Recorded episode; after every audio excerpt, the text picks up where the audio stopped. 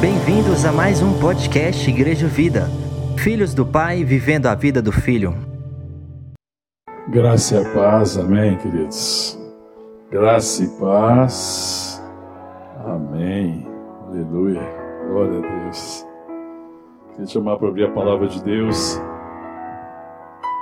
Evangelho de Mateus, capítulo 6, o verso é o 5. Dia 24 de outubro, nós tivemos compartilhando sobre esse texto.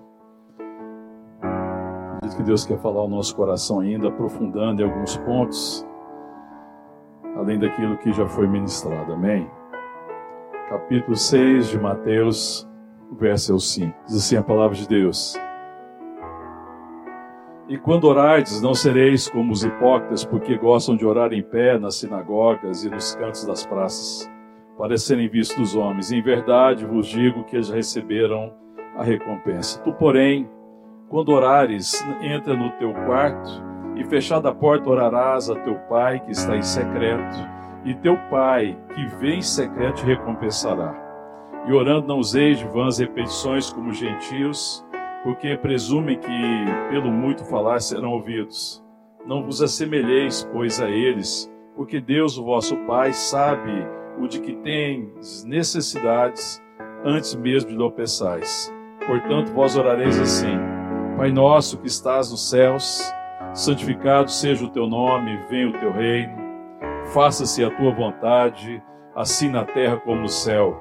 O pão nosso de cada dia dá-nos hoje e perdoa as nossas dívidas, assim como nós temos perdoado os nossos, aos nossos devedores.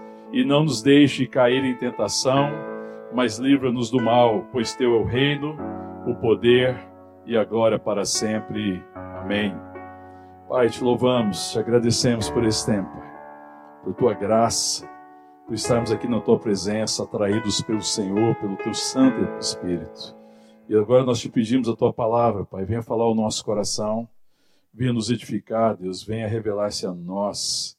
Em nome de Jesus, Pai. É a nossa oração. Amém. Senhor Jesus está ensinando os discípulos aqui a respeito de oração. Se nós lemos lá no capítulo 11 de Lucas, vocês vão ver que, na verdade, são os discípulos que pedem para Jesus ensinar. E é claro que eles eh, percebiam a vida de oração de Jesus. E Jesus vai falar a respeito da vida de oração. É, eu gostaria depois de compartilhar sobre intercessão, sobre outros pontos específicos de oração, mas aqui nós estamos falando de vida de oração. É diferente. Depois nós podemos pensar em outras perspectivas, mas aqui ele está falando acima de tudo da vida de oração que vai levar a outras formas de oração. E, e Jesus, quando está ensinando eles aqui, ele está falando primeiro, e nós já compartilhamos, da, de três tipos de oração. A primeira oração que ele está falando aqui é do religioso, né, que ele fala no versinho que quando orar não sereis como os hipócritas ou como religiosos, porque eles oram para serem vistos, eles oram para serem reconhecidos, eles oram querendo re é, reconhecimento, eles acreditam que tem mérito, então eles oram como quem merece. Essa é a dificuldade do religioso. Ele provavelmente começou numa, numa experiência mas a caminhada não amadureceu, alguém que não continuou crescendo no conhecimento e na graça do nosso Senhor e Salvador Jesus Cristo, que não teve a fé amadurecida e acabou caindo na religião, a sua oração é muito mais um ritual que ele acha necessário fazer para agradar a Deus e receber o favor de Deus. Então ele ora dessa forma, imaginando que fazendo certas coisas, fazendo certos movimentos, agindo de certa forma, ele vai ser abençoado por Deus. A sua fé não foi desenvolvida, ele não cresceu. Depois ele fala aqui do gentil. Verso 7: Orando não useis de vãs repetições como gentios, porque presume que pelo seu muito falar serão ouvidos. Nós já compartilhamos sobre isso. Os gentios aqui que é, na verdade, aquele que é ignorante de Deus, que não conhece Deus, não tem nenhuma experiência com Deus, mas que tem no seu íntimo um anseio por Deus, porque Deus colocou isso no coração dos homens. Todos os homens buscam a Deus, existe uma busca. Então ele ora de forma instintiva. Existe um instinto que leva ele a orar e ele ora porque ele tem uma necessidade, ele ora no desespero da sua necessidade. Ele ora vendo Deus, tendo uma relação não com a pessoa de Deus, mas com a figura divina que ele tem, com aquilo que ele concebe como Deus, ele tem uma relação com o poder. Ele não tem uma relação com a pessoa. É uma relação com a figura divina. Então ele tem uma concepção de Deus no seu coração. E ele enxerga Deus como aquele que vai resolver as suas necessidades. E nós compartilhamos que a oração dele não é uma oração errada no sentido que ela é sincera. Porque ele tem necessidade e está buscando de alguma forma, mas ele não conhece Deus, ele precisa crescer e conhecer a Deus, ter uma relação com Deus. Por enquanto, a sua relação é com a figura divina, com uma divindade que ele não conhece. E aí nós compartilhamos também, evidentemente, sobre a oração do filho, que é o verso 9, depois de falar sobre isso, Jesus vai dizer para os discípulos: é, portanto, vós orareis assim. Então, agora você, vou ensinar para vocês como é que deve ser a vida de oração do filho. Ele olhou, a primeira parte negativa, como não orar. Não ore dessa forma, porque vocês não são gentios, vocês não são pagãos, vocês não devem orar como religiosos, mas vocês devem orar como filho. E o filho ora como quem conhece o pai. O filho ora como quem tem uma relação com a pessoa do pai. O filho não tem uma relação é, com o poder da divindade, mas o filho tem uma relação com a pessoa do pai, ele tem um nível de intimidade, e ele está crescendo nessa intimidade. E ele deve orar assim como ele colocou: Pai nosso. A oração começa assim: Pai nosso. Porque é um filho orando a Deus. Deus está tirando do coração dos discípulos toda essa tendência dessa religiosidade, porque a religiosidade, irmãos, nos leva a ter uma relação com o poder de Deus e não com o próprio Deus. E quando a gente caminha numa relação com o poder de Deus, a nossa tendência é ir se relacionando com uma divindade, com a figura que foi construída. Mas a gente não cresce no entendimento do Pai, a gente não cresce no conhecimento. E se nós somos filhos de Deus, a oração deve ser essa oportunidade, esse momento de intimidade que eu tenho com o Pai, em que eu tenho uma conversa com o Pai e que nessa conversa nós nos conhecemos. Amém, irmão? A oração é acima de tudo. A vida de oração para que a gente se conheça. Amém, irmão? É uma relação pessoal. É uma relação com Deus. É uma relação em que você entra na intimidade um do outro. E que eu cresço nessa relação. Eu vou conhecendo quem eu sou. É claro que Deus sabe quem nós somos. Nós é que temos a necessidade de conhecer o Pai. Mas nessa relação a gente vai falando e vai colocando diante de Deus os anseios do nosso coração. E Deus está pronto para ouvir os anseios do nosso coração, para ministrar o nosso coração. Amém, querido? Mas o que a nossa grande necessidade é conhecer o Pai, é conhecer o amor do Pai.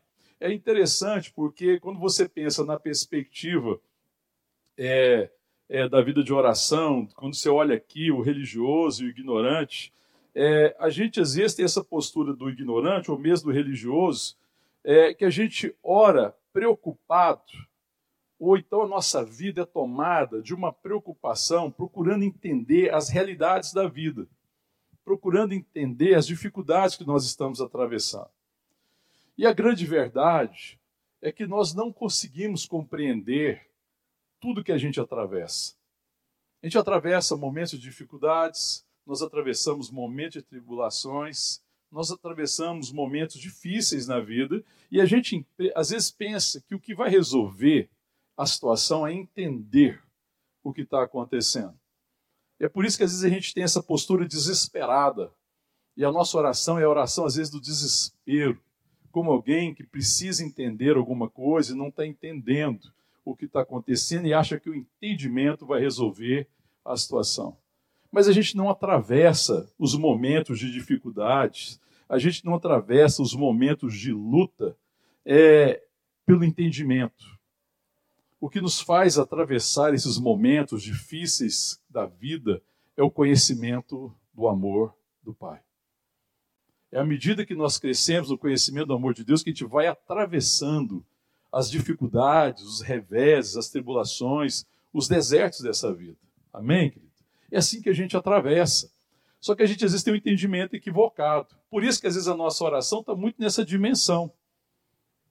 Que nós queremos um poder para atravessar. Mas o que nós precisamos é, é conhecer o amor. O que me faz vencer a tribulação não é poder, mas é o conhecimento, a, a consciência que eu tenho do amor de Deus.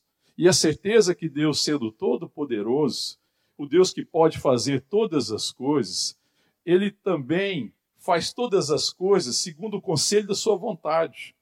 É entender, irmão, que é, o que eu preciso não é do poder de Deus, mas é da vontade, porque o poder de Deus está a serviço da vontade de Deus. Irmãos, o que move Deus não é o seu poder.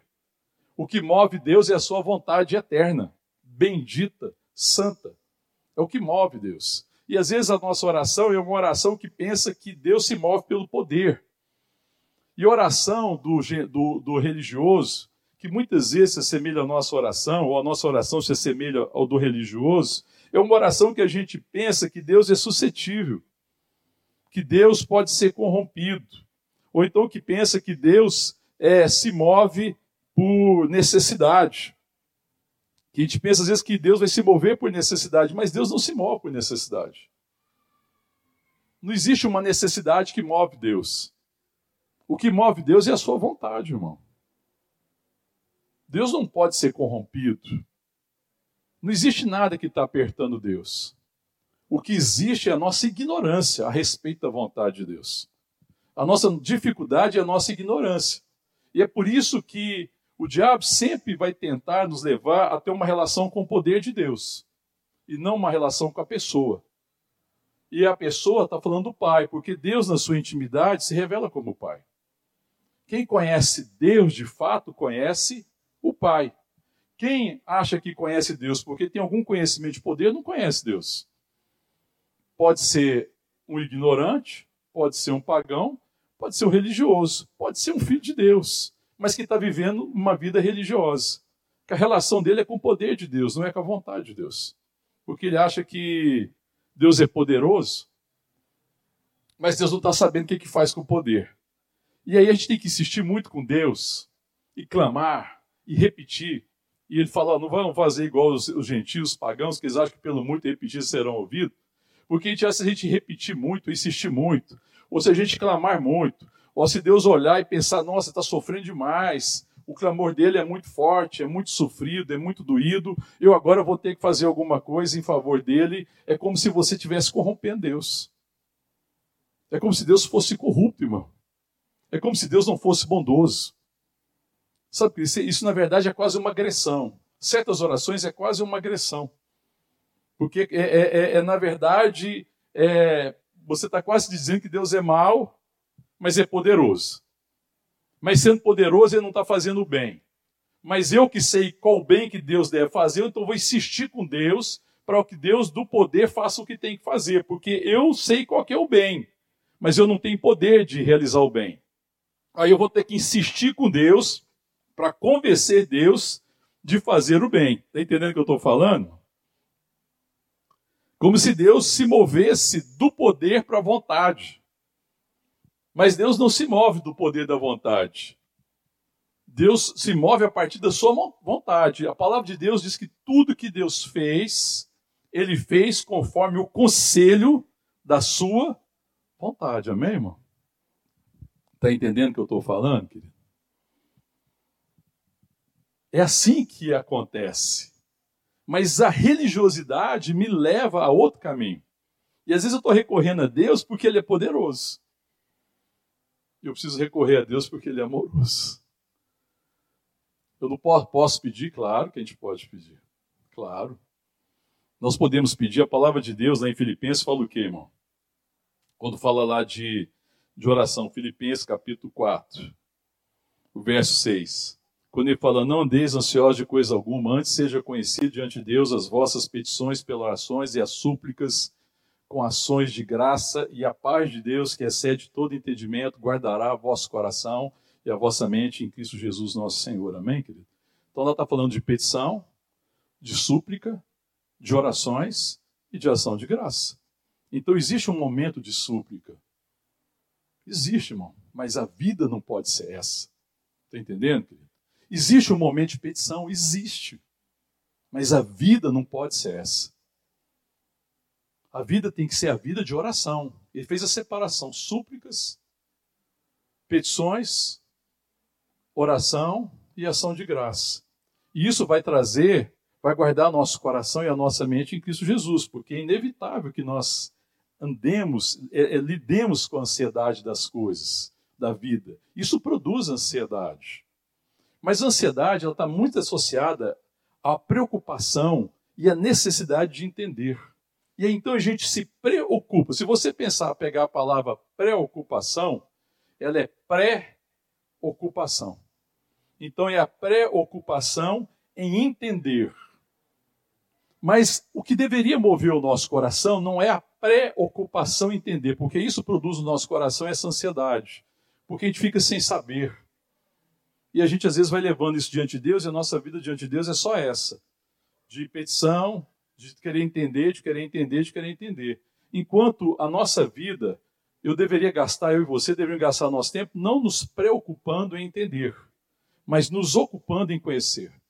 Existe uma diferença enorme. Ou eu vou me preocupar para tentar entender as dificuldades, tudo aquilo que está acontecendo à minha volta, e eu vou dizer uma coisa para você, irmão.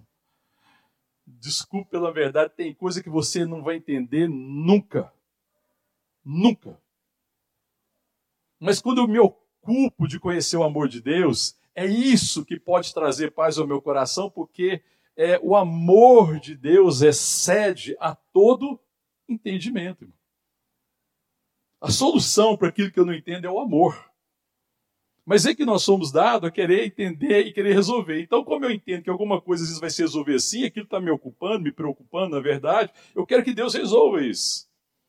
Enquanto eu deveria entender, procurar conhecer a vontade de Deus. E nessa relação com Deus, crescer no seu amor, na sua dependência, descansar na sua palavra, descansar na sua verdade, ouvir a sua vontade e viver essa vontade. Amém, querido? Então, quando ele está falando do, da oração do filho, ele está chamando o filho para sair dessa dimensão da ignorância e para tirar dessa dimensão da religião que são que religião e o ignorante estão lidando com o poder de Deus. Essa é a relação que estão buscando. Mas o filho precisa conhecer Deus, amém, querido? Então, quando a palavra de Deus diz lá em 1 Tessalonicenses, capítulo 5, verso 16: Regozijai-vos sempre. oh, irmão, para alegrar sempre é preciso sair dessa cadeia de querer entender as coisas porque tem coisas que se você ficar querendo entender, você vai ficar ficando meio louco. Você não vai conseguir ter alegria. Porque a tentativa de entender, às vezes, situações que eu não consigo, rouba de, vai roubando de mim alegria. Mas o conhecimento do Senhor traz alegria, amém, irmão? Então ele está falando, regozijai-vos sempre. E o verso 17. Orai sem cessar. e nós já compartilhamos que a compreensão da oração e a vida de oração passa pelo entendimento que nós somos habitação do Espírito Santo e que o Espírito habita conosco todo o tempo. E que oração não depende de é, um momento ou de estar num lugar, num lugar físico certo, mas oração é o privilégio que o filho tem de ter comunhão permanente com o Pai, de conversar com o Pai, de ser guiado pelo seu Espírito Santo de buscar conhecer todo o tempo a vontade do Pai.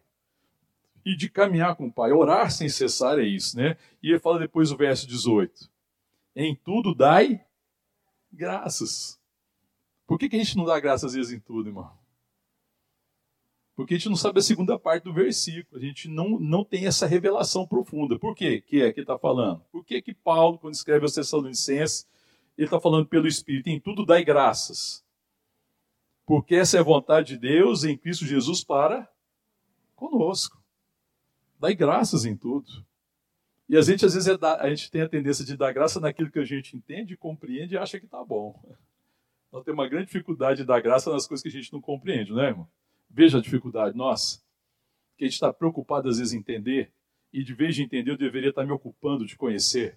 A gente pega o caminho do entendimento, pega o caminho é, humano de vez de pegar o caminho dos filhos, de vez de pegar o caminho do Espírito. E fala: olha, em tudo é graça. Essa é a vontade de Deus.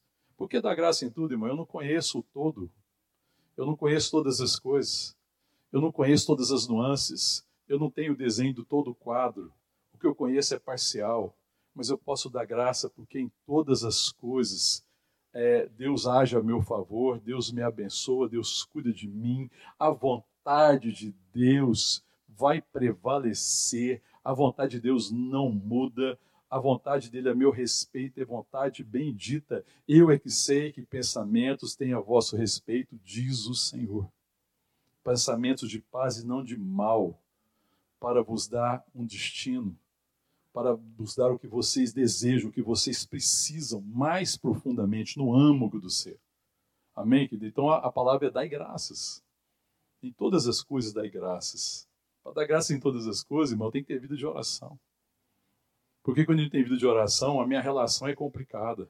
Porque a minha relação é assim: ah, o Deus é poderoso, ele podia ter mudado essa situação, ele não mudou. Como é que eu vou agradecer? Vou agradecer o quê? Essa é a postura do religioso. E essa é a postura do ignorante, que não conhece Deus, mas que sabe que Deus é poderoso, de alguma forma, mas não tem a relação correta. Depois o que, que ele diz? Verso 19.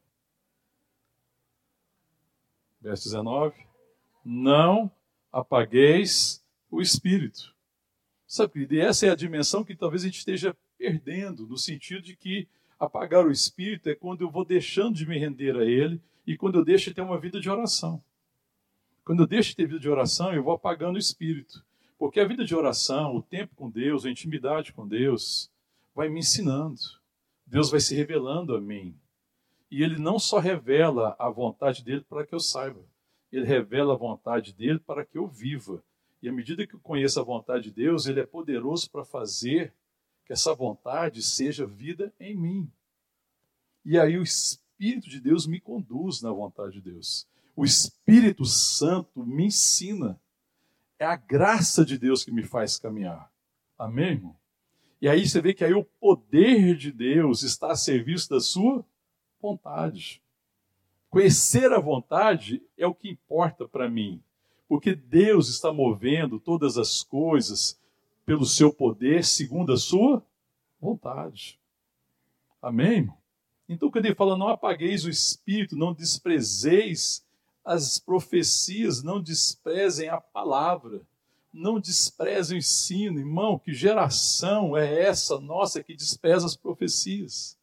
Nós vivemos uma geração que tem desprezado o ensino, que tem desprezado a palavra. Diante da palavra, a atitude dessa geração não é a atitude do filho, que conhece a palavra e que recebe a palavra no seu coração, e que ama essa palavra, e que tem uma vida de oração com Deus e fala: Deus, o Senhor falou comigo, me ensina agora a viver. Senhor, o Senhor está me falando a respeito da sua vontade, me ensina a viver essa, essa tua vontade. Não.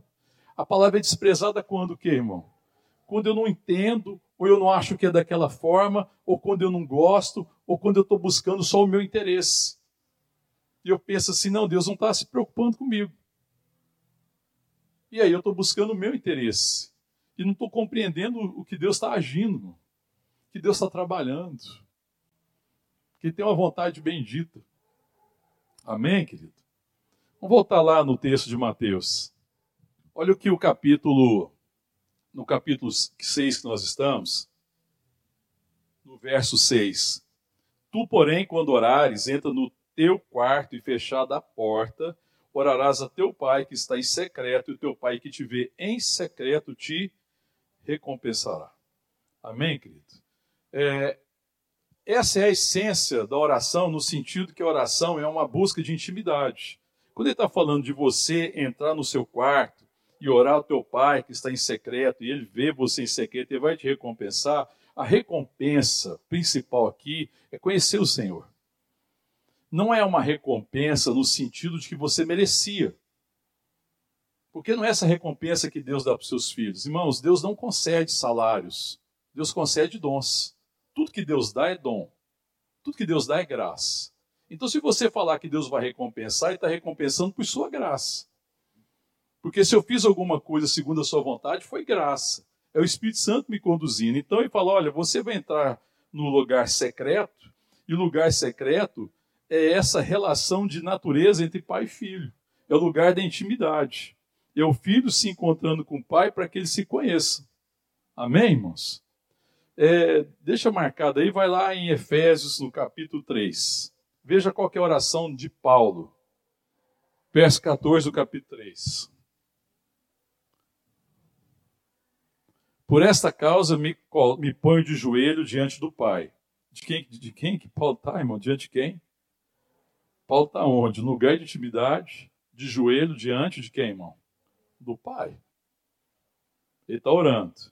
De quem toma o nome toda a família, tanto no céu como sobre a terra, para que, segundo a riqueza da sua glória, vos conceda que sejais fortalecidos com poder mediante o seu Espírito no homem interior. A oração de Paulo, que está diante do Pai e que está conhecendo a vontade do Pai, porque ele tem adentrado sempre a presença de Deus e tem ouvido do Pai a sua vontade, tem uma relação com o coração do Pai e ele sabe que o Pai quer fortalecer seus filhos mediante o seu espírito aonde, irmão? No homem interior. É esse o fortalecimento que ele quer trazer. Para que, segundo a sua riqueza, verso 16, pela riqueza da sua glória, do seu poder, vos conceda que sejais fortalecidos com poder, mediante o seu espírito no homem interior. E assim habite Cristo no vosso coração, pela fé, estando vós arraigados e alicerçados em amor. A fim de quê? De poderes compreender com todos os santos qual é a largura e o comprimento e a altura e a profundidade conhecer o amor de Cristo, que excede o quê? Todo entendimento, para que sejais tomado de toda a plenitude de Deus. Veja, irmão, que Paulo, conhecendo o coração do Pai, que Paulo tendo uma relação bendita com o Pai, que Paulo está sempre na presença do Pai, orando sem cessar, e o Pai ministrando ao coração dele, o Pai falando que vai no seu mais íntimo, ele sendo apóstolo, e sido chamado para abençoar a igreja, para edificar a igreja, ele ora então de acordo com o que, irmão? Com a vontade que ele conhece do Pai. Você vê que Paulo está orando de acordo com a vontade que Deus revelou a ele. Então ele ora ao Pai para que então essa vontade se cumpra em nós. E esse é o poder da oração de Paulo. Alguém que ora segundo a vontade do Pai, que conhece a vontade do Pai. A palavra de Deus diz lá na primeira carta de João, o apóstolo João diz que aquilo que nós pedimos segundo a sua vontade, ele nos concede. Essa é a confiança que nós temos diante de Deus, quando ele fala do poder da intercessão. Então a dificuldade, a nossa fraqueza na oração é não conhecer. E orar sem conhecer. Orar como ignorante, orar como às vezes o religioso. Enquanto nós devemos orar como filho. O filho, a vida de oração do filho é o seguinte: entra no lugar secreto, entra na intimidade, busca no seu mais íntimo, Renda-se ao Pai, tenha uma relação íntima com o Pai, conheça a vontade do Pai, se encontre para vocês conhecerem. Não se encontre com Deus para tentar entender as coisas que você nunca vai entender, mas se encontre com o Pai para conhecer o amor do Pai, para que primeiro o amor do Pai seja o seu sustento, para que o amor do Pai seja força para você atravessar os momentos difíceis, para que o amor do Pai seja o recurso que te faz caminhar naquilo que você não entende, que o amor do Pai seja aquilo que orienta o seu coração. Que o amor do Pai seja a expressão do seu coração, mas que você também ore segundo a vontade do Pai. E a vontade do Pai é que nós sejamos fortalecidos com poder no Espírito, pelo Espírito no homem interior. Amém, querido? É isso que ele está falando aqui. Que segundo a riqueza da sua glória, que é rica, que é graciosa, vos conceda, sejais fortalecidos com poder mediante o seu espírito no homem interior. Ser fortalecido pela ministração do espírito, irmão. Isso é uma coisa de intimidade. Isso não são relações superficiais. A gente não conhece as pessoas com relações superficiais. A gente também se engana que a gente pensa que a relação que nós temos com nossos irmãos, com a igreja, com a família, com as pessoas. É uma relação que a gente precisa entender as pessoas. Não, irmão, não precisa. A gente deve se relacionar para conhecer um ao outro. A gente nunca vai entender completamente. Mas quando a gente se relaciona para conhecer um ao outro, nós podemos expressar o amor verdadeiro. O que importa é que a gente se conheça e não que a gente entenda. Às vezes você não vai conseguir entender muita coisa a meu respeito, mas não é o mais importante. O importante é que a gente se conheça. O importante é que você conheça a minha dor, o importante é que você conheça aquilo que me aflige. O, o importante é que você conheça as minhas dificuldades. E aí você pode orar a meu respeito, você pode me abençoar, você pode me aconselhar. Ainda que você não entenda por que, que eu vivo esses dramas. Amém, irmão? A relação com o pai não é para entender as coisas. A relação do pai é para conhecer o pai. Entendendo, irmão? Amém? A relação é para que eu conheça.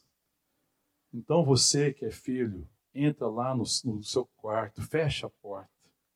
E lá no lugar secreto, seu pai que te vê em secreto, você ora ao seu pai, ele vai te recompensar. E a recompensa é conhecer o coração do pai. Porque é conhecendo o coração do pai que eu me torno semelhante a ele. Porque nós somos transformados é, pelo Senhor, contemplando a glória do Senhor como por um espelho, pelo Senhor o Espírito. À medida que eu contemplo o Senhor e que eu contemplo a sua beleza, a beleza do seu amor, a beleza da sua santidade, é que eu vou sendo transformado. Amém? A transformação nunca é superficial. A transformação que Deus quer não é de comportamento, é de coração. A transformação de coração rege os comportamentos e traz o comportamento certo. A transformação de, trans, de comportamento ela é apenas exterior, ela não resiste ao desafio do tempo. Mas quando existe uma transformação no interior, pelo conhecimento do Pai, eu vim me tornando a imagem e a semelhança dele, pelo poder do Espírito Santo. Porque no íntimo, lá no lugar mais íntimo do meu coração, eu estou vendo que a minha grande necessidade não são as coisas, a minha grande necessidade não são problemas resolvidos, a minha grande necessidade é conhecer o Pai. É a grande necessidade do meu coração, conhecer o Pai. Essa era a vontade de Paulo. Ele falou assim: Eu quero conhecer o Senhor.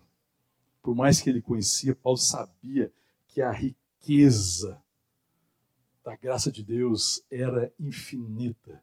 E era esse o desejo dele conhecer o coração de Deus. Sabe que quando nós vamos conhecendo o coração do Pai, vamos sendo fortalecidos no homem interior, nós vamos encontrando uma correspondência. Existe uma correspondência entre pai e filho. A oração que nós vamos ver depois do Pai Nosso é, é alguém que ora de forma que se correspondem. Que o, o filho está respondendo à vontade do Pai. E o Pai sempre vai responder à vontade do filho, porque a vontade do filho foi transformada e santificada pela consciência de quem é Deus. Existe uma correspondência. Eles se correspondem. A intimidade produz isso. A intimidade vai produzindo isso no nosso coração. Ela vai tratando no nosso coração. Sabe, quando eu penso na intimidade com Deus, e aí a oração que às vezes nós temos, a vida de oração, e a gente olha a vida de oração do ímpio aqui, do, do gentil, e ora a vida de oração do religioso, é, eles estão tentando, está como se estivesse na terra tentando tocar no céu. A oração é essa: olha, vamos tocar no coração de Deus. Nós estamos aqui na terra em grande aflição, vamos tocar aqui no coração de Deus. É, Deus não está entendendo, Deus não está percebendo o que está acontecendo na terra. Nós precisamos fazer alguma coisa para tocar o coração de Deus. E às vezes o clamor é esse, como se Deus fosse insensível e como não houvesse é, sensibilidade do coração de Deus. Mas, na verdade, irmão, a oração do Filho de Deus, quando você pensa é, na oração do Filho, é uma conversa sobre a terra, no que acontece na terra, na perspectiva dos céus. Então, quando Deus fala comigo sobre aquilo que acontece na terra, ele fala sobre a perspectiva do céu, porque ele fala na perspectiva da sua vontade. Está entendendo? É muito diferente. É muito diferente. Não é a gente no esforço de clamor tentar alcançar o coração de Deus, que Deus anda surdo esses dias. E Deus anda muito insensível esses dias. Vamos juntar aqui, vamos fazer um clamor para a gente tocar o coração de Deus. Não, irmão. Eu tenho acesso, o véu que separava não separa mais. Eu tenho acesso, eu posso entrar no lugar secreto. Eu posso ter uma conversa sobre o que está acontecendo na terra na perspectiva dos céus, porque a comunhão com Deus me traz a perspectiva do céu, e a perspectiva do céu é a perspectiva da vontade bendita e santa de Deus. Amém? Eu devo conversar sobre as coisas da terra? Sim, mas na perspectiva dos céus. Porque a gente, a gente quer conversar com Deus sobre as coisas da terra, mas na perspectiva só da terra. A gente esquece que Deus é santo né? e que a vontade dele é eterna, irmão. Irmão, Deus é eterno e a sua vontade é eterna. A palavra de Deus diz que Deus não muda, ele não tem sombra de mudança. Um Deus que não muda tem uma vontade eterna. Então, o nosso problema não é que a vontade de Deus é boa ou não é boa. O nosso problema é ignorância a respeito da vontade de Deus. Então, quando eu quiser conversar sobre as coisas da terra, irmão, eu tenho que aprender primeiro a ver tudo na perspectiva dos céus. E na perspectiva dos céus, eu posso conversar com o Pai sobre as dificuldades da terra. É o filho e o pai conversando na perspectiva do reino. Porque Deus vai se mover, como nós já compartilhamos, por sua vontade, não por seu poder. Não pode ser uma busca é, pela experiência com Deus, pela experiência de poder. Quando você lê, volta lá na oração, no, no verso 9, olha aí, portanto, vós oreis assim, Pai nosso que estás no céu. Você está falando da vontade de Deus. Santificado seja o teu nome, venha o teu reino. Quando vem o teu reino, diz na segunda parte, faça o que, irmão? Hã? A sua vontade, assim na terra como no céu. Então você veja que a oração dos filhos de Deus é uma conversa sobre as coisas da terra na perspectiva dos céus. Faça-se a tua vontade na terra, assim como é feita nos céus. Como Deus resolveu todas as coisas na perspectiva do céu de Deus, daquilo que Deus ordena, daquilo que Deus tem preparado, daquilo que é seu plano eterno, daquilo que é sua vontade eterna e imutável. E assim como essa vontade está estabelecida e já está definida, que ela aconteça na terra. Então, a oração dos filhos de Deus é uma conversa sobre coisas da terra na perspectiva dos céus. Mas nós somos muito dados a só enxergar as coisas da terra e não conhecer a vontade eterna do Pai. E a gente às vezes é frustrado na oração. Porque parece que Deus não responde, mas quando nós conhecemos as coisas dessa perspectiva e buscamos a vontade do Pai, é, aí nós vamos caminhando nesse descanso e compreendendo o amor de Deus. Quando eu penso na experiência é, de Jó, é, Jó, qual que foi o problema inicial de Jó? Quando ele sofre tudo aquilo que aconteceu e ele fica numa crise, não fica, irmão? E ele fica tentando o quê, irmão? O que, que Jó está tentando fazer ali diante de toda aquela tragédia? A tragédia era pouco, irmão? Não era, era uma tragédia enorme. Mas sofrimento maior de Jó, qual que foi? Hum? Qual que foi o sofrimento maior de Jó? Tentar entender o que estava acontecendo. Não foi o sofrimento dele, irmão? E aí não chegou gente com proposta dizendo que entendia o que estava acontecendo, inclusive acusando Jó de ser culpado de certas coisas que estavam acontecendo. Olha que coisa difícil, como é que é a religião? Você acha que essas pessoas eram mal intencionadas? Não eram. Elas eram ignorantes. Elas estavam vendo as coisas da terra na perspectiva da terra. Aí elas estavam tentando entender: não, João, deve ter acontecido isso, você fez isso. João, o que, é que você fez para passar por que você está passando? O diabo não sempre pergunta isso, irmão. E o diabo costuma perguntar através da boca de alguém. E a pior situação é quando ele pergunta através de uma boca de alguém que a gente considera. Essa é a que mais fere o nosso coração, porque a pessoa está falando assim, em resumo, o que, que você fez para você estar tá passando o que você está passando? Pensa. Que situação terrível. É alguém tentando entender as coisas e tornando as coisas muito piores. Jó, quando, enquanto ele conseguiu, tentou entender, as coisas não se resolveram no seu coração. Mas o que, que acontece? Essa situação levou Jó a começar a ter o quê, irmão? Hã? Uma intimidade com Deus. Porque Jó fazia certas coisas ali, ele temia Deus, ele tinha uma perspectiva de Deus, e falava: Eu vou fazer essas coisas assim, eu vou realizar essas coisas. Então ele era um homem íntegro, ele era um homem reto, um homem temente a Deus. Mas o que, que faltava a Jó? conhecer o Pai e conhecer Deus na sua intimidade. Ele sabia que Deus existia, ele tinha lei no seu coração, porque a palavra diz que Deus colocou a lei no coração de todos os homens, amém, irmãos? Quando ele lá em Romanos fala que todos os homens são indesculpáveis, porque ninguém pode falar, ah, não, pequei sem saber, não. Você sabia, porque Deus colocou a lei em todo o coração. Então todo mundo que, que peca, que erra, pecou com conhecimento, pecou contra a lei, e o pecado é a transgressão da lei nessa perspectiva. Você conhecer a vontade de Deus, falou assim, não, eu dou conta, eu resolvo, e por aí foi, a coisa se complicou. Então estava no coração. Então Jó tinha isso no coração. Mas quando acontece essa tragédia com Jó, e Jó tenta entender, o sofrimento dele se multiplica. E a coisa fica muito complicada para ele. Mas depois que Jó começa a ter comunhão com Deus e o Pai começa a ministrar o seu coração, nós chegamos lá no final do livro de Jó e o que, que Jó fala? Antes eu te conhecia de ouvir falar. Antes eu tinha uma imagem da divindade. Jó se relacionava com quem, irmão? Com a imagem que ele tinha de Deus. Mas agora os meus olhos te veem. Glória a Deus, irmão. Agora os meus olhos te veem. O que, que curou o coração de Jó, irmão? Foi entender? Foi conhecer. Agora os meus olhos te veem, o que, que significa? Agora eu estou te enxergando, agora eu sei quem você é, agora eu sei do teu amor, eu sei que o Senhor é poderoso. Tanto que Jó diz uma palavra que a gente sempre lembra dela. Eu sei que, Senhor, tudo podes e nenhum dos teus planos pode ser frustrado.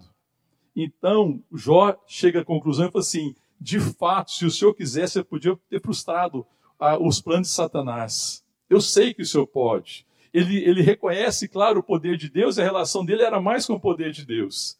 Mas eu sei agora, eu te conheço, meus olhos te veem. Então Jó agora está sabendo que Deus era poderoso, mas que Deus não se movia pelo seu poder, Deus se movia pela sua vontade. E a vontade de Deus é santa, a vontade de Deus é bendita, Deus se move em amor. Agora os meus olhos te veem. O seu amor aplacou a dor do meu coração. Eu não entendi. Jó entendeu, irmão? Jó morreu sem entender. Mas ele precisava de entendimento, irmão. Ele precisava de conhecimento. Ele precisava conhecer o Pai. A gente não precisa entender as coisas. Eu preciso conhecer o Pai. Porque é o amor do Pai que pode trazer descanso ao meu coração e que me faz vencer as dificuldades. O que fez Jó atravessar a tempestade, a tragédia, foi o conhecimento, não foi o entendimento. Amém? Nós precisamos conhecer o Pai. E orar em secreto é, é buscar o conhecimento do Pai. Venha o teu reino, seja feita a tua vontade. Não é nunca uma experiência com poder, mas é uma experiência com o amor, com a vontade de Deus. Amém, irmão? E aí Deus vai colocar o poder dele a serviço da sua vontade. O problema é que a gente às vezes inverte as coisas. Nós pensamos que a vontade, que o poder de Deus está a serviço, é, é o contrário, né? Que a vontade de Deus está sujeita à nossa vontade e o poder dele é aquilo que ele vai usar para realizar a nossa vontade. Nós estamos enganados. O poder de Deus serve à vontade de Deus. O que move Deus não é o seu poder, o que move Deus é a sua vontade. Deus não se move por necessidade, Deus se move por vontade. Eu preciso conhecer a vontade do Pai. Amém, querido? Porque isso é que pode curar o meu coração. Eu preciso me render a isso. A oração é a comunhão do Pai e do Filho para a manifestação da sua vontade na terra. Por que, que ele diz aqui na, na oração? Venha o teu reino, faça-se a tua vontade. Olha, faça-se a tua vontade, primeiro em mim, em nós. Faça-se a tua vontade. Então, a oração é a comunhão do Pai e do Filho para a manifestação da sua vontade na terra, porque a palavra de Deus diz que nós somos o sal da terra e a luz do mundo. À medida que a vontade de Deus é feita em mim, que a vontade de Deus se manifesta nas nossas vidas, nós estamos testemunhando do Filho de Deus. E estamos testemunhando a salvação. E estamos afirmando para o mundo que nós somos filhos de Deus. Amém? Nós temos que ser curados dessa relação equivocada com a divindade. A nossa relação tem que ser com a paternidade de Deus. Aí, quando a gente chega aqui, o pão nosso, verso 11. Né? Vamos voltar aqui na questão do pão nosso. Você vê que às vezes a nossa compreensão é tão equivocada, quando a gente chega aqui no pão nosso, a gente associa muito o pão nosso, como a gente já compartilhou, com a petição. Ah, mas aqui tem cara de pedido. Tem cara de pedido para a nossa compreensão equivocada a respeito da vontade de Deus e a respeito do, de quem é Deus. E às vezes uma visão religiosa. Nós temos uma, uma herança no Brasil, uma cultura que nos leva a crer assim, que para você agradar a Deus, ou você tem que repetir muito, ou você tem que fazer um ritual, tem que fazer alguma coisa, não é assim, irmão? Sim ou não? A herança religiosa do Brasil é essa. A ladainha. Conhece, sabe o que é ladainha? Que você ficar repetindo, repetindo. Ah, mas a palavra não acabou de dizer que não fique igual os gentios, que pelo muito falar acham que você é atendido. Aí você fica lá, Pai nosso que sai céus, onde quer seja nome, venha teu reino, seja a vontade, Pai nosso que no céu. E outras orações, né? É, mas Jesus estava ensinando ele a orar o Pai Nosso. Pai Nosso é uma oração. Ele está ensinando como orar. Pai Nosso não é uma oração. Ele está ensinando como orar. Não é para você ficar repetindo o Pai Nosso. Ele falou assim: olha, agora é o seguinte, repete essa oração. Ok, eu vou falar para você, Pai Nosso, repete aí. Vezes fala assim, né? Repete, eu vou falar para você, agora você repete, e se você repetir, vai estar tudo, tudo certo. É isso que Jesus está ensinando eles. Repete essa oração e vai dar certo. Ele está ensinando como orar. Vocês que são filhos vão orar assim. Vocês começam orar assim: Pai nosso que estás no céu. Você está falando com o Pai. Santificado veja o teu reino. Venha, santificado seja o teu nome. Venha o teu reino, faça-se a tua vontade, assim na terra como nos céus. E quando você chega aqui no pão nosso de cada dia, dá-nos hoje, não é um pedido, mas é uma certeza. Pai, o pão que o Senhor preparou diariamente, dá-nos hoje. Que afirma dependência que afirma certeza da provisão. Aqui fala de correspondência. Eu tenho certeza, eu conheço o Pai, eu conheço o amor do Pai, e o Pai, no seu amor, está provendo o pão, e o pão é nosso, amém, irmão? E ele é pão nosso porque o Pai é nosso. O pão nosso que o Pai nosso nos dá não, não é o pão do merecimento, não pode ser nunca o pão do merecimento. Ele não é o pão do mérito, daquele que merece. Ele não é o pão do desespero, irmão. Porque o, o ímpio é que ora pelo pão do desespero, ele ora desesperadamente, buscando satisfazer suas necessidades. Ele não é o pão do mérito, que é o pão do religioso, mas ele é o pão dos filhos. E isso existe uma agora correspondência. Pai, pode me dar o pão. Dá-nos o pão. Não é uma ordem, é um pedido que ele está fazendo a Deus na certeza. Dá-nos o pão. O pão de cada dia, dá-nos hoje. Amém, irmão? Não é alguém que está pedindo para que Deus acuda a minha necessidade. É alguém que tem certeza que a necessidade já está suprida. Eu falo, pai, o pão que o Senhor preparou dá para nós.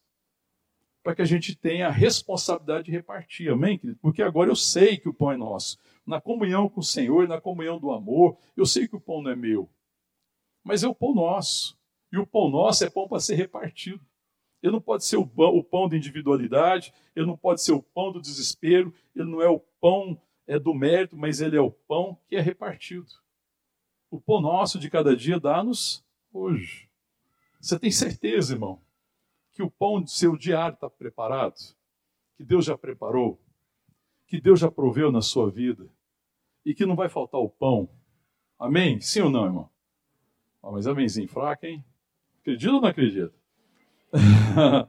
Amém, irmão? Então, se eu tenho certeza que Ele provê na minha vida, se Ele afirma isso, pela comunhão com Ele, eu tenho certeza. A Sua palavra me afirma isso. Quando eu oro pelo pão de cada dia, é para que eu me lembre de que eu dependo dEle e que eu sou sustentado por Sua graça e que Ele tem confiado o pão, e o pão precisa ser o pão da maturidade, porque o pão da maturidade é o pão que se reparte. O pão da infantilidade a gente não reparte, é para mim é meu, é o pão das crianças, imaturas, egoísta, egocêntricas, individualista. O pão é meu.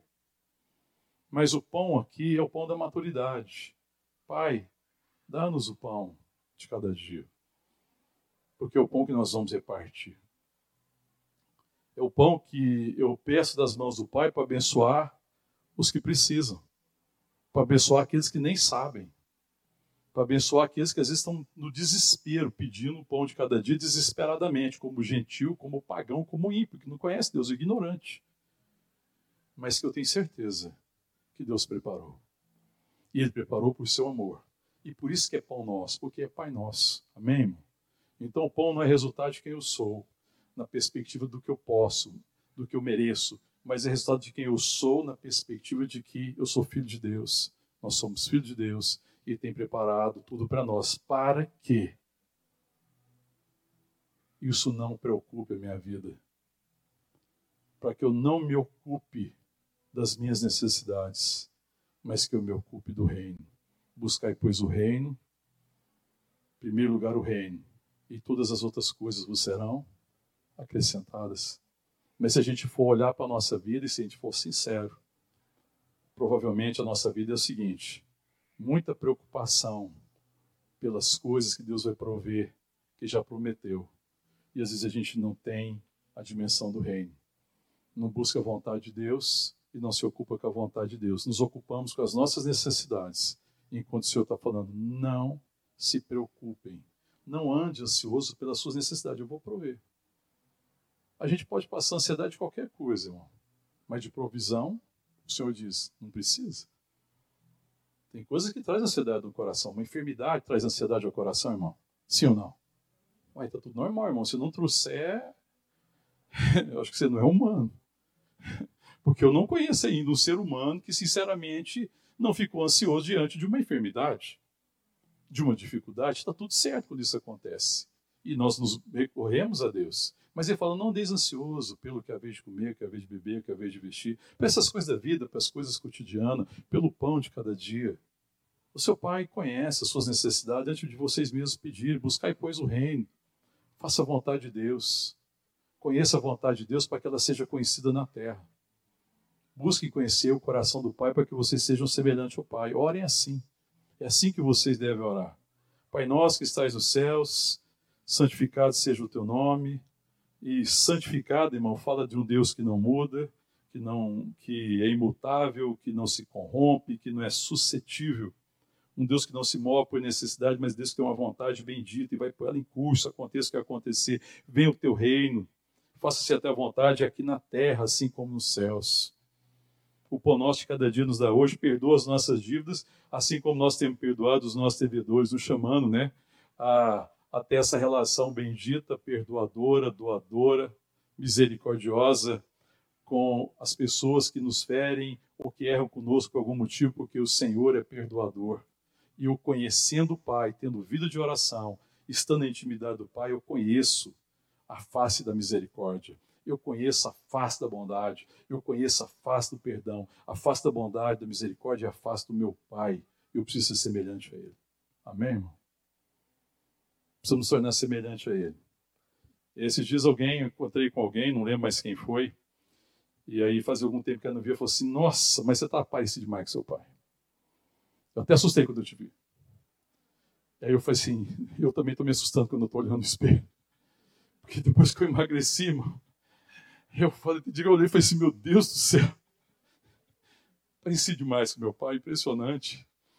Mas é claro, eu estou falando da aparência física, né? Sabe, isso deveria ser aquilo que nos surpreendia. Isso deve ser o que surpreende o mundo. O mundo deve olhar para nós e falar assim: puxa vida, vocês são muito parecidos com o Pai.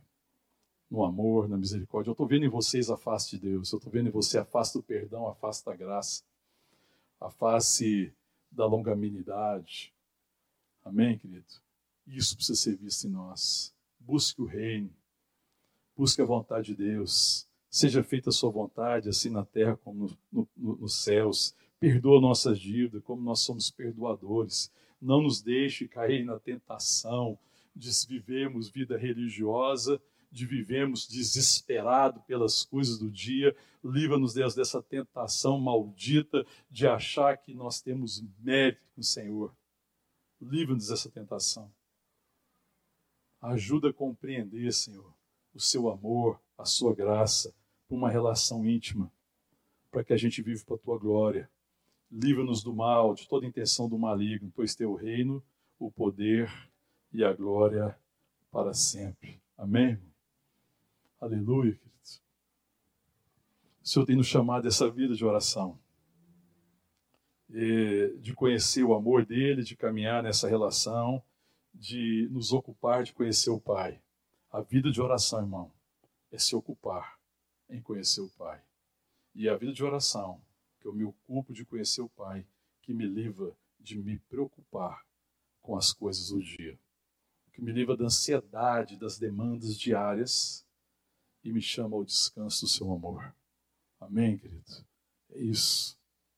Não é a vida do pedinte, não é a vida do desesperado, não é a vida de quem está tentando convencer Deus de usar o seu poder o bem que ele não está entendendo, mas que eu sei, mas é alguém que quer conhecer o coração de Deus. É alguém que senta diante do Pai em êxtase, maravilhado, irmão. É incrível, irmãos.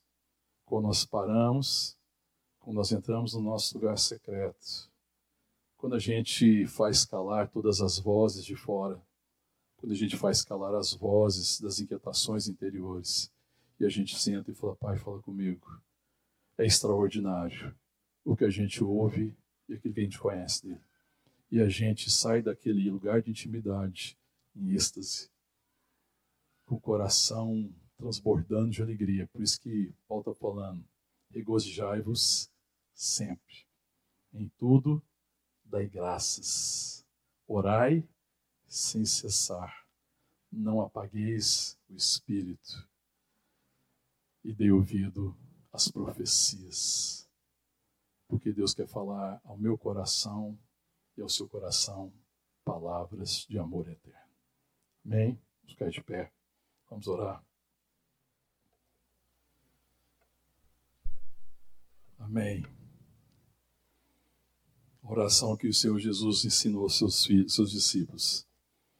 É a oração que ele conhecia. A oração de Jesus ao Pai é a oração do filho que tem uma conversa íntima com o pai. Era a oração da intimidade, daquele que conversava o pai, por isso que Jesus falava: Olha, o que eu estou fazendo não veio de mim, é aquilo que eu ouvi do pai. E Jesus ouviu do pai a obra que ele tinha que fazer na intimidade, no lugar secreto. Sabe, quando todas as vozes cessaram, quando tudo para. Sabe aquele momento que você tem a impressão que tudo está reverenciando Deus? Aquele momento que você está no lugar secreto com Deus, que parece que todos os joelhos se dobraram, o tempo se dobrou. Parece que o tempo parou. E agora existe uma relação de um filho e de um pai. E de um pai e de um filho que está cada dia mais fascinado pelo seu pai. Amém? Eu tenho orado a Deus e Senhor, não me deixa perder a fascinação por Sua graça, por Seu coração. Me leva aos momentos de fascinação. E nesses dias, irmão, de dor, de vale, em que eu não, não consigo compreender os reveses, os acontecimentos difíceis que trazem dor ao coração, o que está me fazendo atravessar esse vale é o conhecimento do Pai. Porque como nunca eu tenho conhecido o seu amor, como nunca eu tenho conhecido a sua majestade, da sua soberania, da sua vontade que é eterna, que é bendita, que é maior do que o meu entendimento. esses dias o consolo do meu coração é conhecer um amor maior do que eu posso compreender. Amém? Que nós sejamos fascinados por isso. E que essa revelação, que essa fascinação esteja no nosso coração. Para que a nossa vida seja na terra uma manifestação da graça de Deus. E que nessa relação bendita com Deus, em que a gente vai vendo que é a relação com Ele, é o conhecimento dele que está trazendo cura e alento ao meu coração que a gente possa compreender que o que a igreja precisa, que o que os irmãos precisam, que as irmãs precisam, é que a gente se conheça, que a gente se sente para conhecer, amém? Que a gente se sente para conhecer, que a gente gaste tempo só com isso. Não precisa entender. nós, nós estamos sentando aqui para que a gente se conheça. E a gente foi conhecendo que o que nos une cada vez mais é esse amor bendito, bem, queridos. E aí, porque a gente vai se conhecendo, a vontade de Deus vai se revelando ao nosso coração, nós vamos abençoando uns aos outros. Amém? Ainda que a gente não compreenda, ainda que eu não compreenda, que você não compreenda, nós podemos abençoar uns aos outros.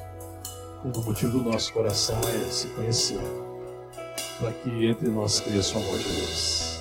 Amém? Fala com o Pai. Pai está te chamando hoje em nome de Jesus. Filho, vem para o lugar da intimidade. Filha, faz tempo que eu estou te esperando. Ele está te chamando para o lugar da fascinação. Ele quer fascinar seu coração. Quer revelar-se a você. Ele quer mostrar a você um conhecimento que você ainda não tem. Um conhecimento que vai ser cura. Um conhecimento que vai ser estabelecimento do Rei de Deus na terra. Em nome de Jesus.